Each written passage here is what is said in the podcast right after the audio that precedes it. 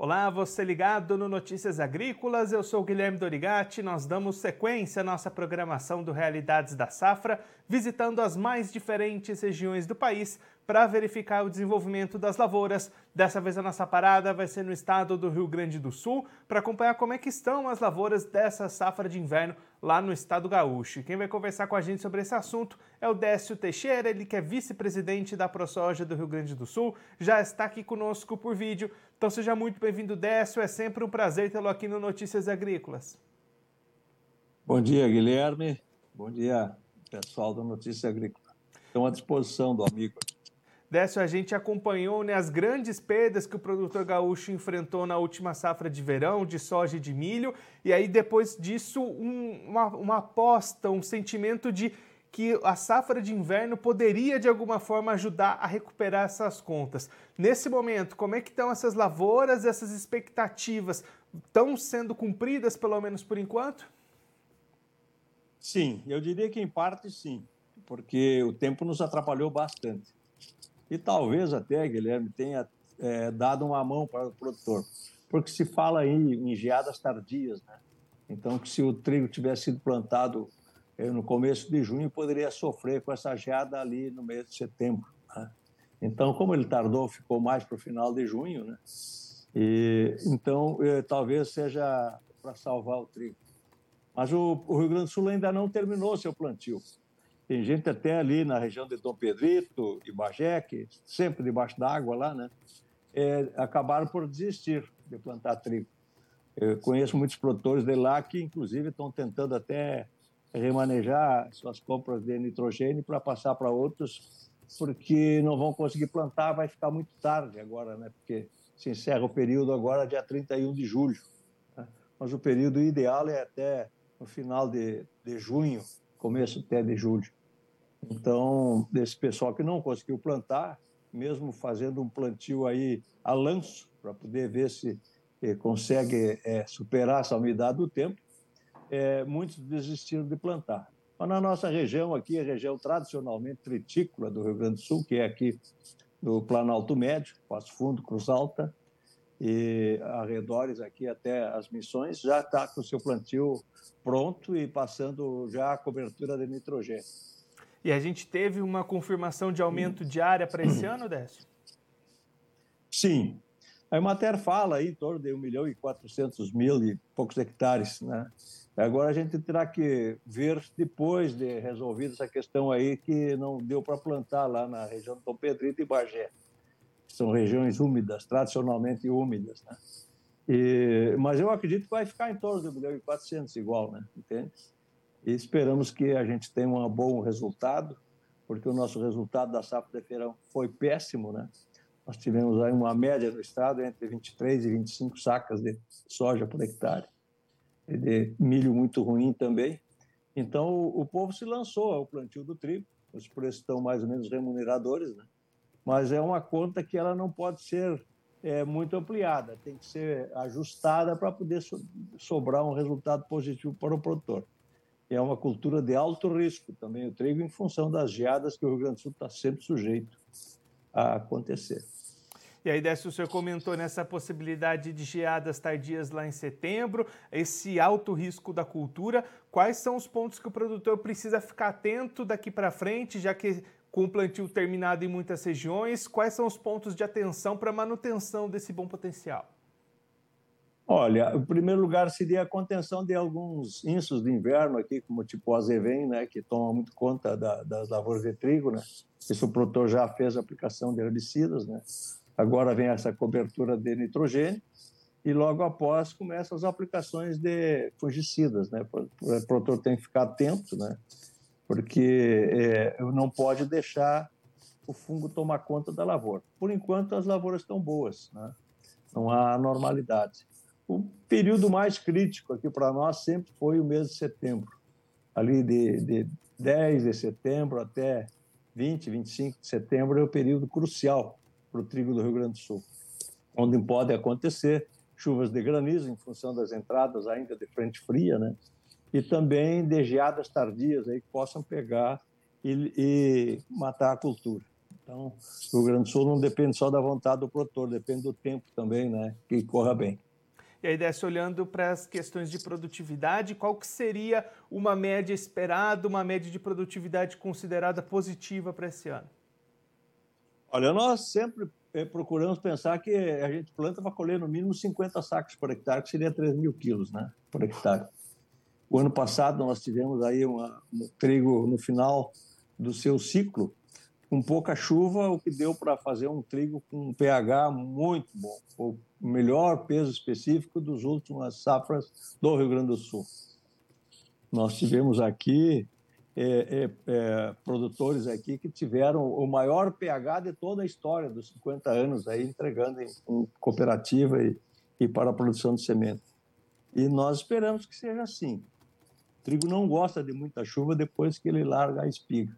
Né? Então, nós temos que torcer que haja um clima mais seco um pouco e que e não tenha tantas doenças, né? porque à medida que dá chuva e sol em seguida, dá aqueles golpes de calor, isso também é muito prejudicial para o trigo. E a gente espera que ele continue ameno e que não tenha esses golpes de temperatura de uma hora para outra aí que possa prejudicar a nossa cultura. E desce olhando agora para as condições de mercado. O senhor já destacou que os preços são remuneradores, até foi isso que estimulou o produtor a apostar mais nessa safra. Como é que está nesse momento essas condições de negociação, a rentabilidade? Esse patamar de preço segue sendo positivo para o produtor gaúcho? Ele não pode é, é cair o preço, né? Ele tem que se manter aí em torno aí de 115, 120 reais a saca, né? Porque os custos foram muito altos, entende? E, e, a tendência sempre, depois que está estabelecida a cultura, é que comecem a especulação para baixar preço. Né? O produtor também tem uma certa dificuldade é, de fazer alguma venda futura em função de, do nosso clima ser de alto risco. A nossa cultura é de alto risco. O produtor pode vender e depois não colher. Entende? Então, o produtor que faça alguma venda mais meia controlada, só para garantir é, os preços que estão no mercado. Né? E para poder ter uma rentabilidade boa. Mas o certo é que a gente leve até o final do seu ciclo, faça a colheita, né? E aí vai ver se vai vender agora ou vai vender em janeiro. E normalmente o produtor espera para vender em janeiro por causa do imposto de renda. Né? Se, se vende agora, o imposto tudo é debitado e chega em abril tem que pagar novamente. Então a gente sempre luta com os dois lados, né, Guilherme? Não dá para não dá para se entusiasmar muito e tem que se controlar. E aí, para a gente encerrar, Décio, olhando um pouquinho mais para frente, como é que está nesse momento a preparação do produtor aí do Rio Grande do Sul para a próxima safra de verão, de soja e de milho, essa busca por insumos, recebimentos, como é que está o planejamento até aqui? Olha, eu diria que o planejamento está andando aí mais, um pouco mais lento em função da dificuldade de, de, dos custeios, entende? Não está havendo é, é uma receptividade por parte dos bancos nos custeios, os custeios estão caros também. Você dificilmente vai achar uma taxa de financiamento para a soja aí a 12% que foi anunciado. Os bancos querem mais, entende? Mas será um, um plantio caro para o produtor do Rio Grande do Sul. As compras de insumo também estão sendo um pouco contidas em função de que houve uma explosão de preço tanto de fertilizante quanto de insumos. E isso agora está voltando, entende? Nós temos aí até o mês de final de agosto, começo de setembro, para fazer essas compras e, e poder é, ter os produtos ali até 10 de outubro, quando vai, se vai plantar. O que se o produtor deve fazer agora é, é, é procurar é, contratar a melhor semente. Né? A, a, semente é a garantia do sucesso de uma lavoura.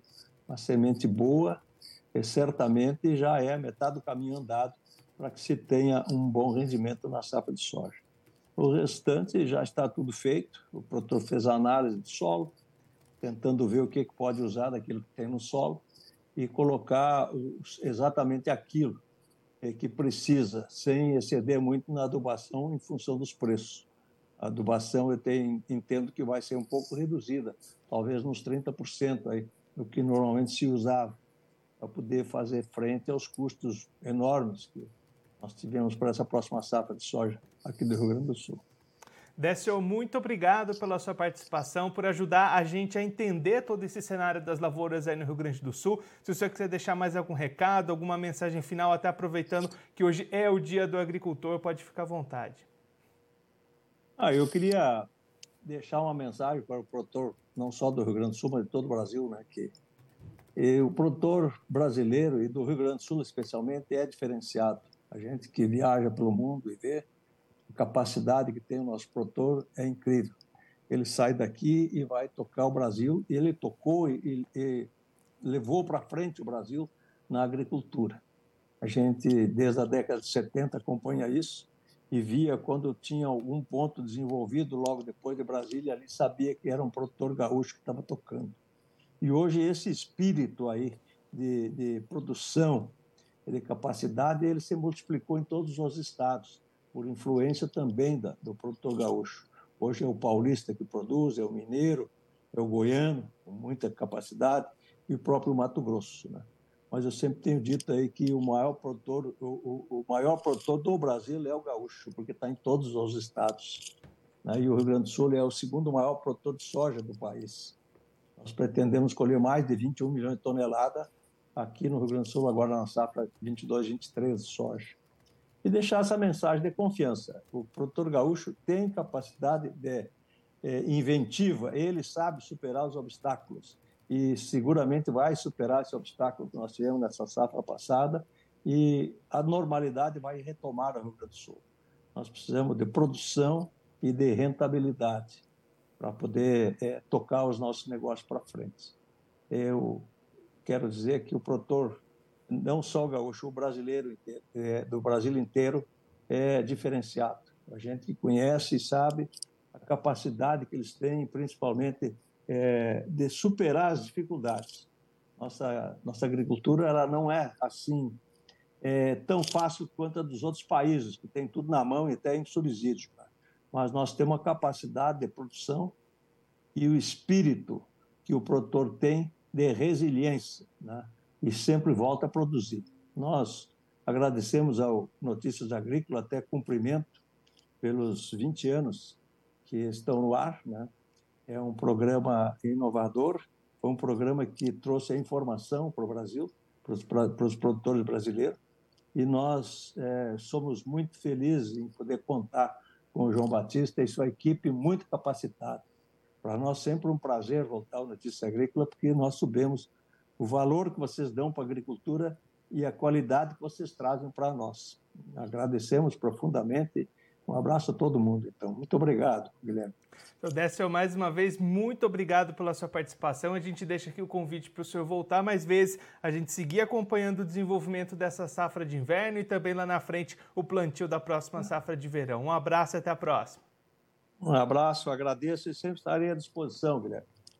Esse, o Décio Teixeira, ele que é vice-presidente da ProSoja do Rio Grande do Sul, conversou com a gente para mostrar como é estão as lavouras dessa safra de inverno lá no Rio Grande do Sul. Décio destacando que houve alguns problemas para o plantio dessa safra, mesmo assim a área cultivada vai ser maior do que na safra passada, os produtores apostando nessa cultura de inverno, até para recuperar um pouquinho o que ficou para trás com as grandes perdas na safra de verão de soja e de milho desse último ciclo. Então, o produtor apostando no trigo, inclusive esse atraso de plantio pode acabar até sendo benéfico para o produtor gaúcho. Décio destacando que existe previsões para geadas tardias lá no mês de setembro, e aí esse plantio um pouquinho atrasado pode retirar a fase mais crítica do trigo justamente quando essas geadas aparecerem. Então, no final das contas, ainda pode ser benéfico esse atraso de plantio. Claro que o produtor precisa se manter bastante atento, Décio destacando a necessidade de aplicação de herbicidas,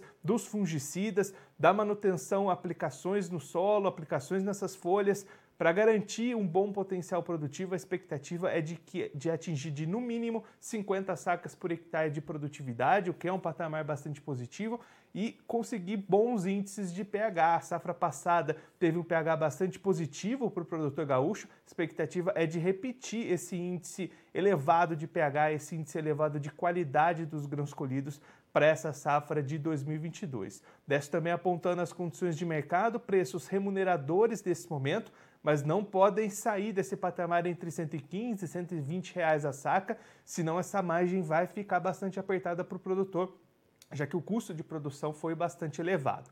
E aí, na hora de vender, o produtor deve segurar um pouquinho essas negociações, vender depois do mês de janeiro, até para adequar um pouquinho as suas questões fiscais com relação a imposto, imposto de renda. O produtor deve optar por vender a maior parte dessa safra lá já no ano fiscal de 2023. Desce também destacando a preparação do produtor gaúcho para a próxima safra de verão 22-23 de soja de milho, expectativas positivas, produtor já indo atrás dos seus insumos, insumos mais caros, é verdade, do que na safra passada, mas expectativas elevadas, o Desce apontando as expectativas da ProSoja Rio Grande do Sul de uma produção de mais de 21 milhões de toneladas no próximo ciclo, produtor apostando, produtor animado, e aí a recomendação do vice-presidente da entidade bastante foco, bastante atenção na escolha de sementes e de cultivares, porque uma boa semente já é meio caminho andado para uma boa safra. Essa é a recomendação do vice-presidente da ProSoja lá do Rio Grande do Sul. Bom, eu vou ficando por aqui, mas você pode se inscrever no canal do Notícias Agrícolas no YouTube, assim você acompanha os nossos vídeos, as nossas entrevistas, fica sabendo de todas as informações do agronegócio brasileiro. Você também pode deixar o like nos, nos vídeos, mandar o seu comentário, a sua pergunta, interagir conosco durante a nossa programação e clique também no sininho. Assim você ativa as notificações e fica sabendo de todas as novidades que vão aparecendo aí no canal do YouTube. Eu vou ficando por aqui, mas a nossa programação volta daqui a pouquinho. Notícias Agrícolas 25 anos ao lado do produtor rural. Participe das nossas mídias sociais no Facebook Notícias Agrícolas, no Instagram, arroba Notícias Agrícolas e em nosso Twitter, arroba Notiagre. E para assistir todos os nossos vídeos, se inscreva no YouTube e na Twitch Notícias Agrícolas Oficial.